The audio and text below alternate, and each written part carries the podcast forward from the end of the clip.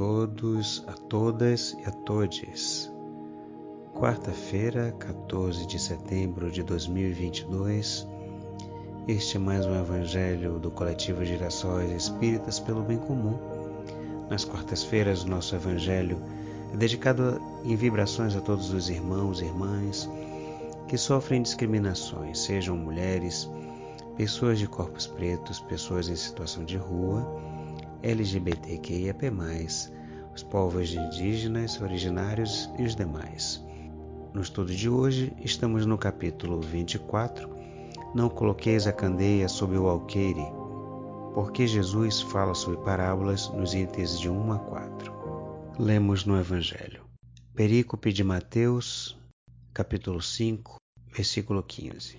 Ninguém acende uma candeia para pô-la debaixo do alqueire põe-na ao contrário sobre o candeeiro, a fim de que ilumine a todos os que estão na casa.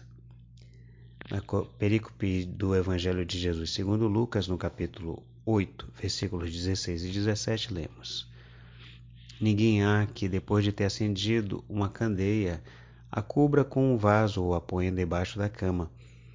Põe-se-na sobre o candeeiro, a fim de que os que entrem vejam a luz pois nada há secreto que não haja de ser descoberto, nem nada oculto que não haja de ser conhecido e de aparecer publicamente.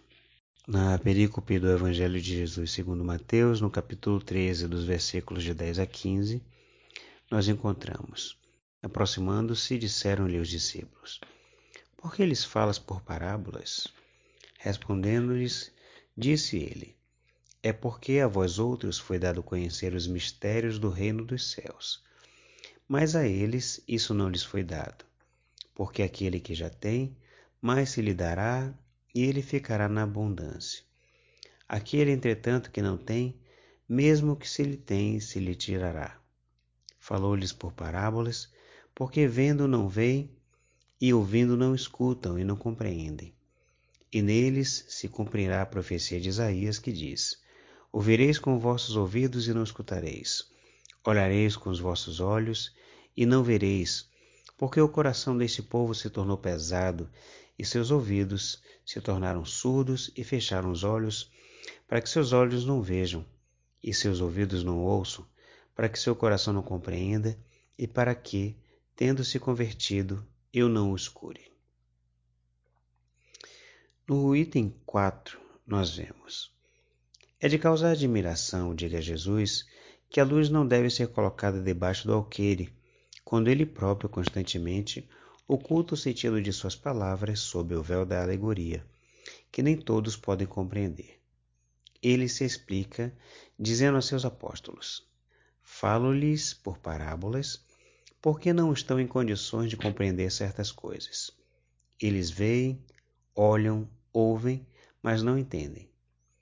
Fora, pois, inútil tudo dizer-lhes, pois enquanto digo, porém, a vós, porque dado vos foi compreender esses mistérios.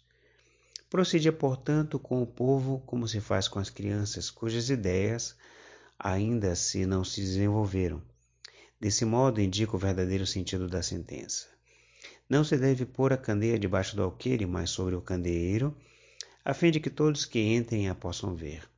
Tal sentença não significa que se deva revelar inconsideravelmente todas as coisas. Todo ensinamento deve ser proporcionado à inteligência daquele a quem se queira instruir, porquanto há pessoas a quem uma luz, por demais viva, deslumbraria sem as esclarecer. Dá-se com os homens em geral o que se dá em particular com os indivíduos. As gerações têm sua infância, sua juventude e sua maturidade. Cada coisa tem de vir na época própria. A semente é lançada à terra, fora da estação não germina, mas o que a prudência manda calar momentaneamente, cedo ou tarde será descoberto, porque chegados a certo grau de desenvolvimento, os homens procurarão por si mesmos a luz viva. Pesa-lhes a obscuridade. Tendo-se-lhes Deus otorgado a inteligência para compreenderem e se guiarem por entre as coisas da terra e do céu, eles tratam de raciocinar sobre sua fé.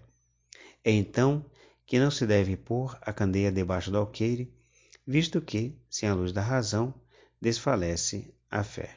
No capítulo 19, no item 7 também. Na revista Reformador de fevereiro de 1970, na página 27, nós encontramos o texto de título Na Senda de Todas.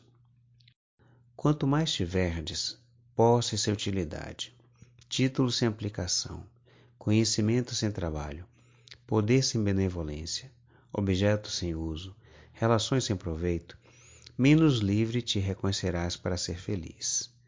De certo que a independência não quer dizer passividade à frente da vida. É razoável por suas reservas amoedadas, mas é importante se mantenham colocadas a serviço do amparo e do progresso comunitários, que te exornes com lauréis terrenos, entretanto, mobilizando-os em auxílio dos semelhantes, que entesoures cultura, todavia, utilizando-lhes as possibilidades em benefício do próprio, que disponhas de autoridade, contudo, manejando-a na administração da bondade e da justiça, que conserves pertences diversos para conforto e apresentação individuais, dando, porém, o supérfluo no socorro aos que sofrem na retaguarda, que contes com legiões de amigos, mas buscando motivá-los para as obras de beneficência e da educação. Quanto mais retivermos o que somos e temos, em louvor do próprio egoísmo, eis-nos mais escravos da sombra em que se expressa o domínio do eu. Estejamos, porém, convencidos de que quanto mais dermos do que somos e temos em apoio dos outros, mais livres nos tornamos para assimilar e espazir a luz que entretece o reino de Deus. Emmanuel.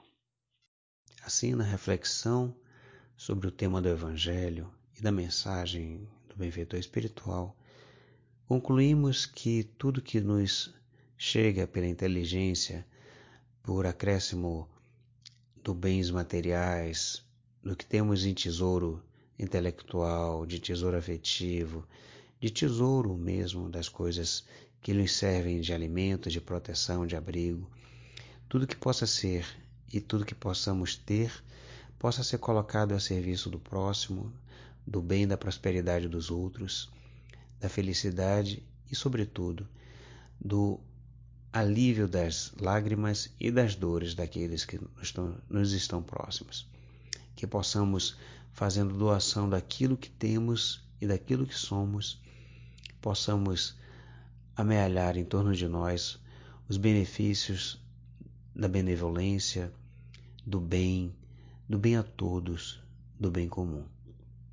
Que a nossa passagem na terra seja marcada por muito nos darmos, por muito nos doarmos daquilo do pouco que tenhamos recebido do alto, que possamos ser verdadeiras, verdadeiramente instrumentos da bondade do Pai a serviço da humanidade como um todo, e que dessa forma, em definitivo, o seu reino possa ser cultivado através de nossas mãos, de nossas palavras, de nossas ações, de nossos pensamentos.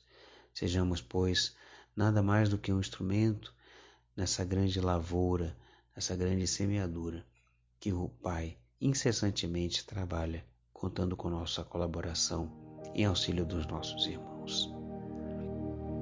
Mestre querido, assim finalizamos mais um Evangelho na quarta-feira. Estamos tão próximos, Mestre, num momento crucial das escolhas dos rumos legislativos, executivos, majoritários do nosso país.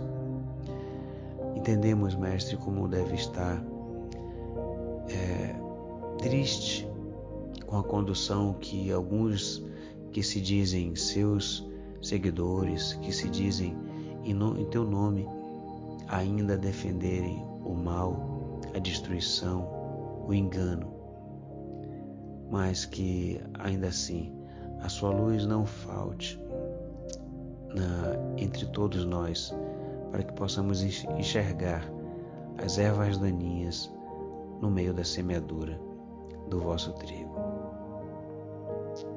E que das nossas mãos operosas podemos dessa colheita fazer com que o pão alimente aquele que tem fome, que das fibras possam vestir e proteger aquele que tem frio, e que da água que brota da tua fonte eterna possamos saciar a sede de justiça, de amparo, de educação, de bem de todos os nossos irmãos, sobretudo aqueles que sofrem as discriminações. Nos dai força, Mestre, perseverança esperança, e nos livra de todo desalento, de todo medo.